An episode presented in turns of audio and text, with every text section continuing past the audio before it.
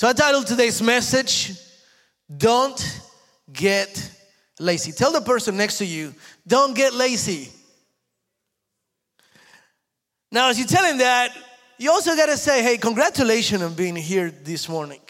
Because you could have stayed at home, because you could have slept. You know, it was a little cold, it was a little chilly, it's warm under the blankets, and you're like, God, just talk to me in my sleep. Talk to me through dreams. I'm gonna skip this one. But you weren't lazy, you showed up this morning, so I congratulate you on that.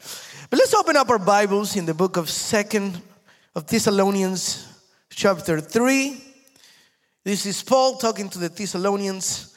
And I love the title of the chapter. He says, An exhortation to proper living. Book of Second of Thessalonians, chapter 3, verse 6. We'll be reading 6 to 13. Through the whole thing, and then and then we'll we'll catch on this. It's already 9:20, so I won't I won't be preaching long. When you got it, shout amen. And he says, And now, dear brothers and sisters, we give you this command in the name of our Lord Jesus Christ. Stay away from all believers who live idle lives. Idle means lazy. Who live idle lives and don't follow the tradition they received from us. For you know that you ought to imitate us. We were not uh, idle or lazy when we were with you. We never accepted food from anyone without paying for it. We worked hard day and night so we could not be a burden to any of you. We certainly had the right to ask you to feed us, but we never wanted to give you an example to follow. Even while we were with you, we gave you this command those unwilling to work will not get to eat. Verse 11, yet we hear that some of you are living lazy lives, refusing to work and meddling in other people's business. We command such people and urge them in the name of our Lord Jesus Christ to settle down and work to earn their own living. As for the rest of you, dear brothers and sisters, never get tired of doing good. Right there where you're at, just close your eyes. Father, we want to thank you. Thank you for your word. Thank you for your living word that breaks through us that helps us live a better life, a life closer to you, a holier life, so we may approach your presence. Father, thank you for the privilege of sharing your word. You placed this word in my life. I want to share it with your people. And Father, wherever my pastor Linda is, we bless her life, her health. We keep her in our prayers, and you may lift her up. And we also pray for Pastora Christie's family through the harsh moments that they're going through, that you may comfort them, embrace them, hug them, and through the middle of this sadness, that they may know that your glory shines upon them. In Jesus' name we pray and we bless this morning. Amen and amen. So now you understand kind of the concept of what Paul was telling the people. Hey, whenever we were with you guys, we didn't just say, hey, feed us, hey, do everything for us. We showed that working day and night is the way we had to do it. Um, and he even says, if you're not willing to work, then you shouldn't eat. If you're going to be lazy, then you shouldn't require to get some things. But I'm going to concentrate the message on verse 11 through 13. And the uh, first point that we see it's yeah, we hear some of you are living idle lives, refusing to work. So my first point, I, I want to talk about that laziness. See, there, there's two type of people. I mean, there's many, but in this end, there's people who love to work, and people that work to love. Basically, work to love what they do. They, they, they love the house they live on, so they're working to maintain it. They love the life that they're keeping. They love their clothes that they have. They love better clothes, so they work to kind of reach to that. There's also people that just absolutely love their work. Their work is their life, whether it's their business, their career, their work it's what they live for. Without that work, they, they don't know what else to do. Uh, Tom Brady, which is basically the best quarterback the NFL has, or had because he just retired, wanted to work one more year. And everybody kept believing that he was going to retire like 10 years ago, and he kept playing. And then when everybody thought like he's going to retire, he kept on playing. It got to the point where he was like, okay, fine, I'm retiring. I spoke to my wife, I spoke to my family, I had enough. I played for so many years. I believe he played for 20 years. So it's like, it's, it's been more than enough. I had a great career, Hall of Fame career. I want to thank my family, my children, everybody. He made an amazing video. Everybody cried. The greatest quarterback retired. Three months go by. I have unretired. and everybody's like, why? What? His wife was like, I can't keep up with his lifestyle. We never see him. Why would you want to retire? He ended up getting a divorce. Or his wife basically divorced him. Said, You can't be this all the time. And he's like, This is the only thing I know how to be. And I can imagine, I wasn't there, I wasn't invited to their discussion of whether they were getting divorced or not. But I can imagine her saying, I didn't marry a quarterback, I married you. I didn't marry your job, I married you. And people seem to be married to their job more than they're married to their person, or they're married to their career, or they're married to what they feel like gives them a better status rather than everything else. So there's people that love to work and people that work to love. Which one are you? And look at um, what Solomon says in Ecclesiastes chapter 4. Because there are people that love to work, but if their work is their life, it, it's wrong. And it's, it's fine as long as the work, they work for the right reasons. But look at what Solomon said. Ecclesiastes 4 4 says, I observe that most people are motivated to success because they envy their neighbors. But this too is meaningless like chasing the wind. So Solomon is saying, I said, I, I've observed that most people are motivated. I seen them working and they work tirelessly, but motivated for the wrong reasons.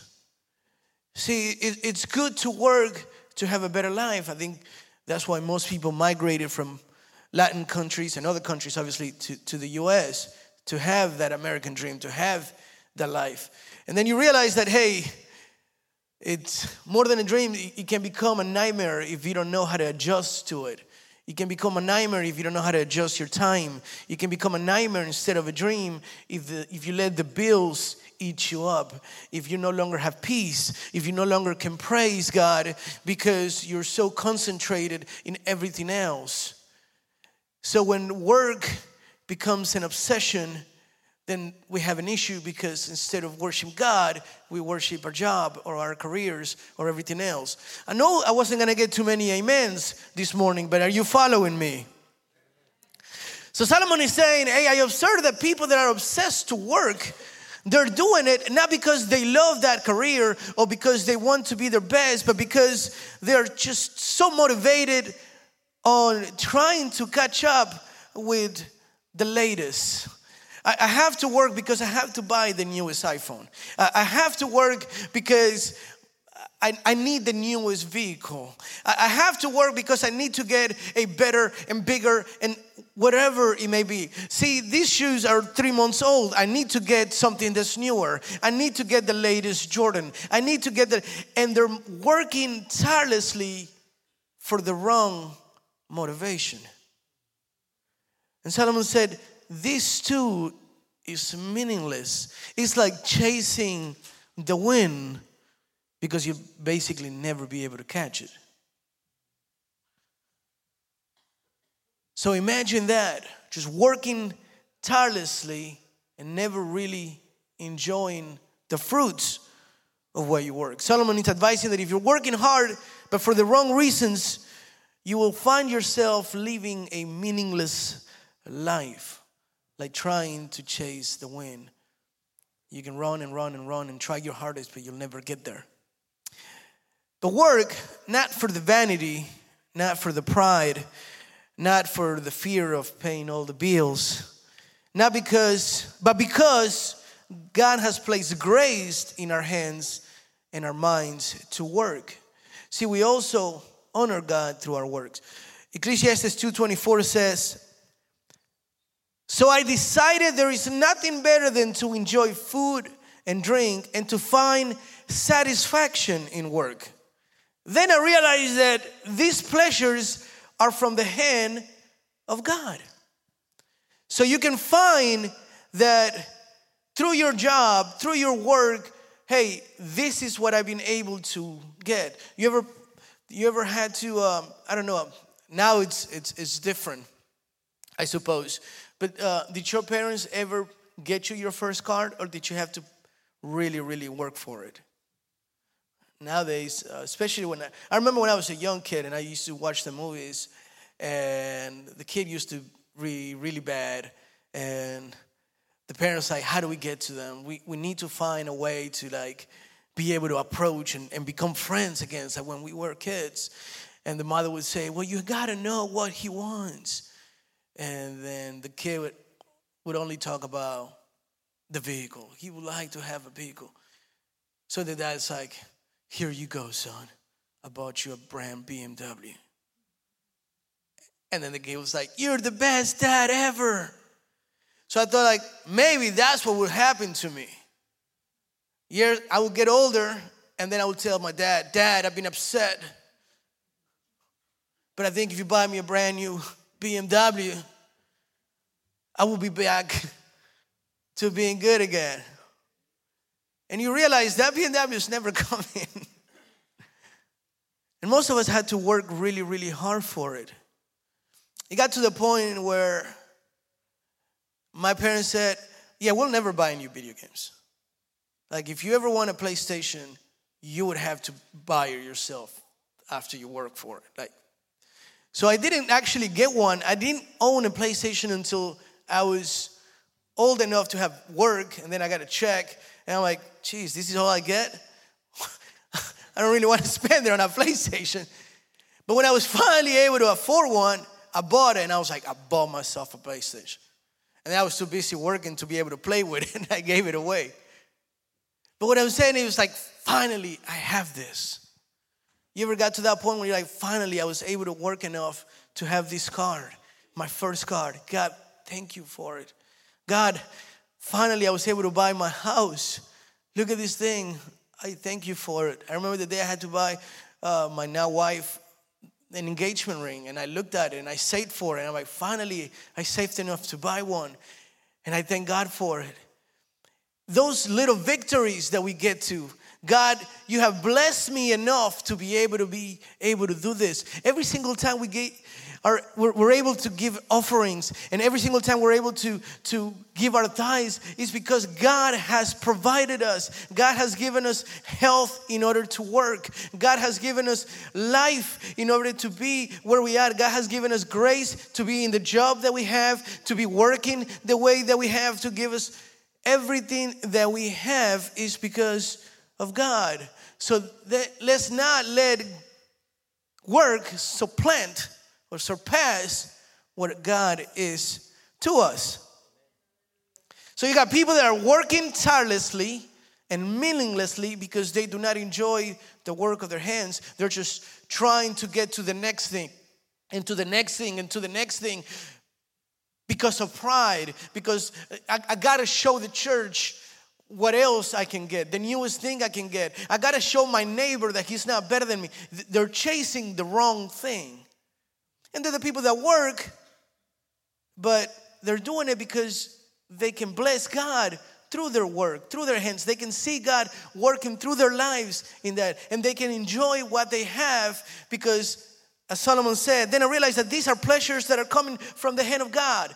God bless me through work so I can enjoy what I have. All of this is coming from the hand of God. Are you following me this morning? So you got those people. And then you got the people that are like, they say, man, work fascinates me. I can sit and watch it for hours. I love to see people working. I can just sit and watch people work for hours. They don't want to work, they just want to sit and watch others work for hours. It is so fascinating. And Paul is advising against those Christians. These were the people that, that Paul was preaching to. He's saying they, they, they were refusing to work and leeching off in order to get something. These are the people that were not willing to work because they were like, well, Jesus is coming soon. Why? I mean, Jesus is coming. Why, why worry about whether I have this or not? I'd rather just live in church. Well, you guys want to work, then you guys can, can bless me and I'll just stay right here. And Paul was advising against that. Hey, if they don't want to work, don't let them eat. Tell them to not get lazy. Hey, if they just want to sit down and watch others work, then they're not living a holy life. And here's where, geez, my message is basically starting. Why am I saying don't get lazy this morning? Because it's so easy to go ahead and say, Lord, bless me. I'm just gonna sit right here and watch you bless me. Lord, next rain instead of water, just let it rain dollars in this house. Let it hail dollar coins and gold coins and you got all that gold up in heaven. Let some of that drop in me so I won't have to work ever again, not worry about bills ever again, eh? and I can just be lazy. And that's not what that's not what God wanted. Huh? Lord, bless me. Jacob, if you want the blessing, you're gonna have to fight me for it. Don't get lazy, it's gonna cost you. You wanna go from Jacob to Israel, it's gonna cost you. You're gonna have to fight me for it. And after the fight, you're gonna be limping. But I promise you, your, cha- your name will change forever. Don't get lazy. You want the blessing of God, fight for it. Lord, I'm, I'm coming into your presence. Bless me. Bless me. I wanna see your glory fight for it. Worship me for it. Let me let me hear you cry out to me. Don't get lazy. It's like I'm, i stopped going to church because i was no longer feeling anything. Well that's the problem. You're going to church to get a feeling. You're not supposed to come here to feel. You're supposed to come here to give. And when we come and give, then because He will never owe us, he will give you more than what you give him. him. So when you give him glory, what does he do to you? When you're offering, what does he do to you? See, when we come with the mindset of just receiving and just receiving, then we become lazy. And we become, I'm not gonna get into it too much, but becomes socialist Christians. Does that make any sense? Let the government, right? give me everything. Let the church give me everything. Come on, brother, sing some more. I'm not feeling it just yet. Come on, drummer. Come on, players. Come on, singers. I'm, I'm, I'm not feeling anything yet. Give me more. Come on, give me more. Oh, the preacher's just not. I don't think he prayed too much this morning. Hey, next time wake up at 4 a.m. because I'm not feeling the preaching. So you're waiting for everything to come down your way. And God is saying, hey, don't get lazy. You wanna eat? Work for it. You want the word to touch you? Stay awake. Get hunger for it. Say, Spirit, talk to me. What is it that I'm missing? What is it that you brought me this morning to talk to me for? What is it that you want me to understand? What is it that you don't want me to become a, socialist uh, Christian just waiting for the church to do something. What is it that I can do? What is it that I, how can I search? How can I break through the heavens to see your glory, to see your presence? Peter, I know you got debt. I know you fished all night. I know you're exhausted. But if you want to see a miracle, you're going to have to cast your nets again. But you have tried so much.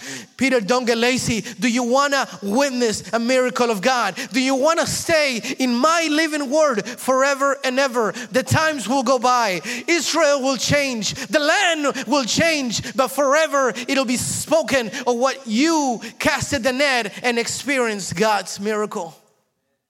Peter, don't get lazy. I know you're exhausted. Peter, I know you tried. I know you exhausted and you tried. But cast your net again and you will experience something that you never have. See, I know we're tired. I know we get exhausted. I know we tried over and over. Jonathan have prayed so much. I have fasted and yet I have not seen the results. Continue to cast your net and you will. Lord, show me your glory. Lord, I want your anointing. Lord, I want to experience something deeper from you. Lord, I want to get to, to that next level. Lord, I need more patience. Lord, I need more faith. How can I get to the next step? How do I get to the next level in your presence? Show me more of your glory. Then you're going to have to work for it. The Bible says, Seek me and you will find me. It doesn't say, just sit there and watch me come and find you. He doesn't say, just sit there and wait and watch me come find you. He says, Seek me. You're gonna have to work for it. You ever play hide and seek? Did you ever just stay in the middle and say, I can't see you guys? I, I can't anymore. I, I, no, I can't see anybody. No, when you play hide and seek, you had to run and look, oh, he's not there, and open up the closets and see, oh, he's not there, and open up here, and he's not there, and you go up on the roof. Like, why would you think I'm hiding on the roof? Oh, I don't know. I'm looking for you until you find Him. That's the way God is. He wants you to find Him. I always mention this, it's my favorite verse in the Bible. In Proverbs, it says, Glory of kings is to hide a secret. Glory of God is to hide a secret, and glory of kings is to discover it, is to uncover it. So God hides His glory for you, the king, to find it. But we got so lazy. And then we, we wonder why God has not shown his hand. We wonder why God has not shown his glory. And God is saying, because you don't seek me, because you don't find me, because you're not working hard for it, you just want me to just be out there. Are you with me this morning? I'm, I'm, I'm, I'm gonna push it. So, verse 11 says, Yeah, we hear that there are some people living lazy lives, refusing to work, and meddling in other people's business. Woo! See, I always say that those who don't do always judge and criticize those doing. See, it's very easy to say, man, I don't know. I think Jonathan has been losing his touch. You know, he no longer preaches the way he used to. I remember, I remember really liking the way he preached. Now he's just like, eh. And it's so hard and it's so easy to just say, man, I don't know. I think if I would have done that, it would have been so much better. I think if I could have done that, I would have done it this way and I would have done and it's so easy just to go ahead and, and, and then you ask them like, well, why don't you do it? What what don't you? If you if you have a better vision for it, maybe God is showing you this so you can get in there and do something about it.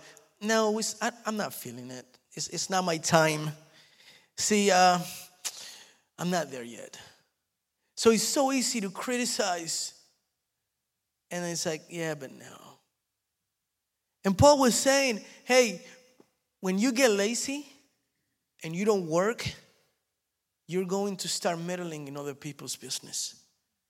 Instead of focusing on your own life and working on your own thing, instead of saying, "Hey, I want I want that American dream. I'm working for it. God, you are going to bless me. I'm going to wake up early. I'm going to go to work. I'm going to be the best person I can be at my job. I'm going to get that and I'm going to be better. I'm going to work hard. I'm going to study. I'm going to finish my career. I am going to get there and I am going to worship God through all of that. I am gonna work on my marriage. I don't expect God to just fix my marriage. I am gonna work on it. I don't expect God to just uh, solve my dream and make my dreams come true. I'm gonna let God help me work on it and get to that point.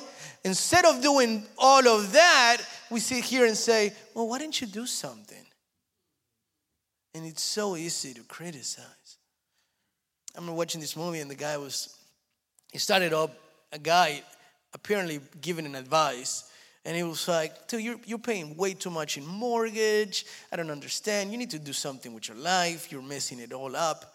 And uh, um, like seriously, you need to you need to you need to understand what you're doing. And and and it's a good five minutes of him giving an advice like, no, you should have gotten a better rate. Uh, oh, if I would have done it, uh, if I would have been you, I would have done this and would have gotten a better rate. I would have paid for this. I would have done, and, I, and you're like, okay, so this is the, this character is somebody that really knows his stuff.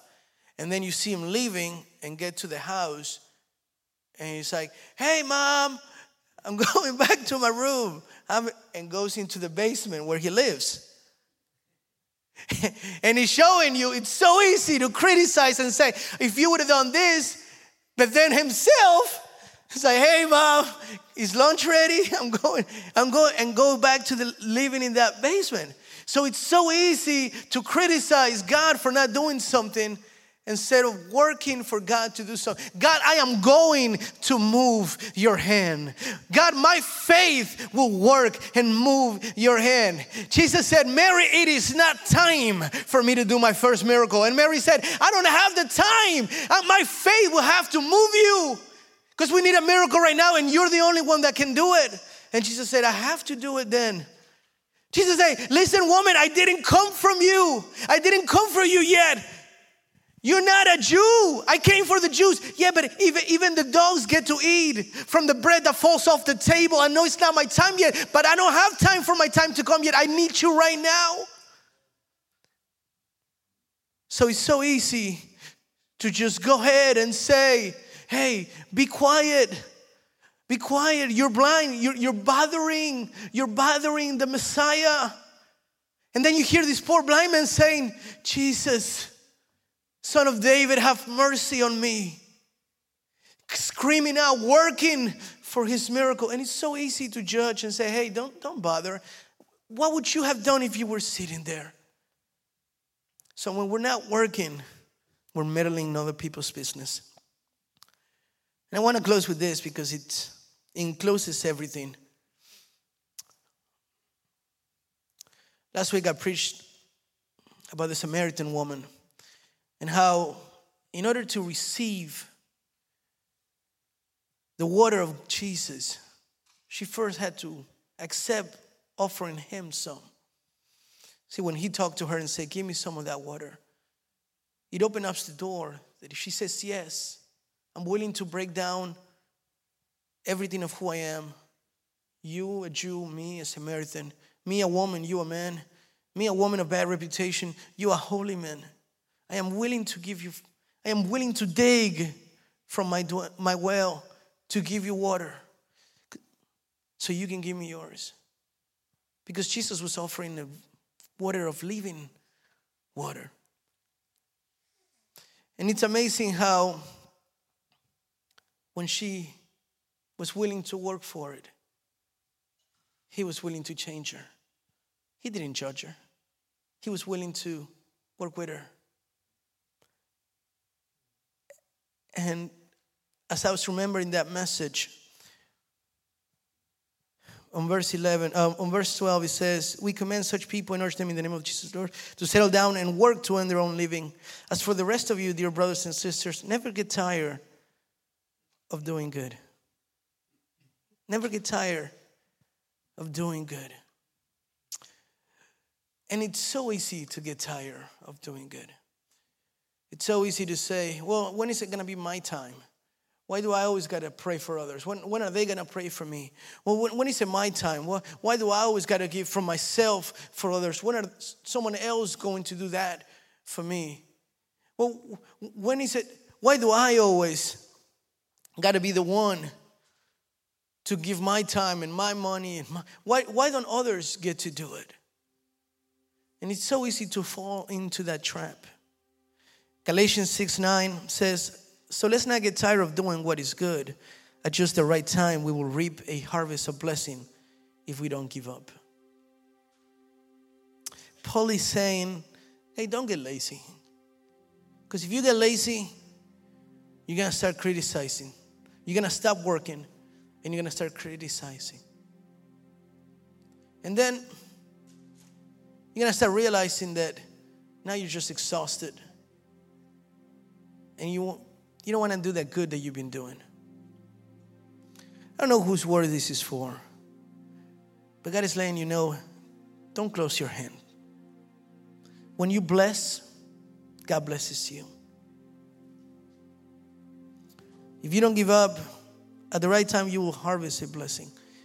See, when we were talking about how others people judge and people made in other business, Ecclesiastes says, farmers, farmers who wait for perfect weather never plant. And if they watch every cloud, they never harvest. Those waiting to work, but only when the right time comes. Only when I'll, I'll, I'll serve God, but only when the right people show up. Only when the right ministry opens up. Only when the right conditions opens up. Only when my marriage becomes what I wanted it to be. Only when my life with God becomes what I really want. Then and then I, I will work on this. Then and then I will do some good. He says, farmers who wait for perfect weather, they will never plant. Because you will continue to wait for that perfect weather and it'll never show.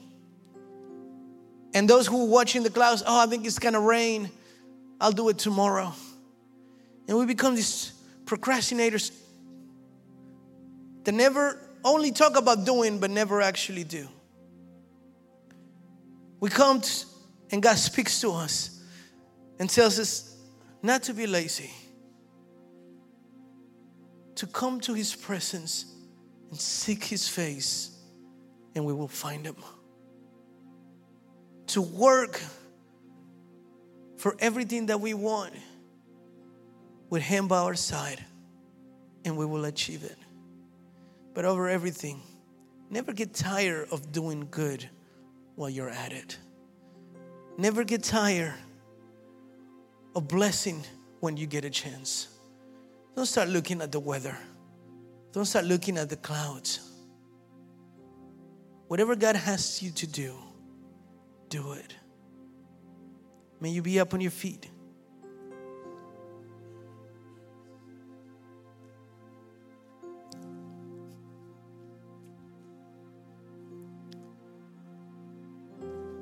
I remember there was a parable. And on this parable, God, Jesus was talking about a man who caught himself in trouble.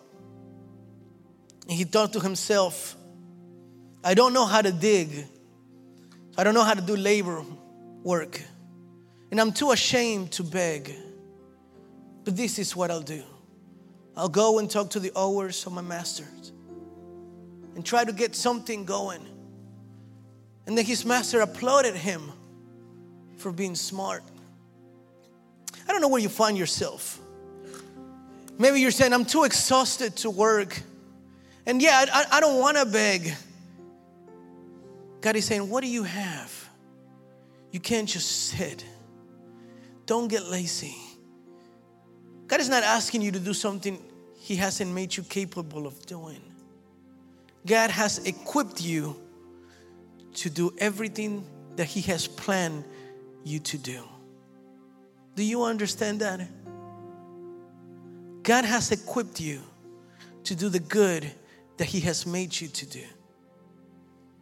So this morning, I'm telling you, don't get lazy.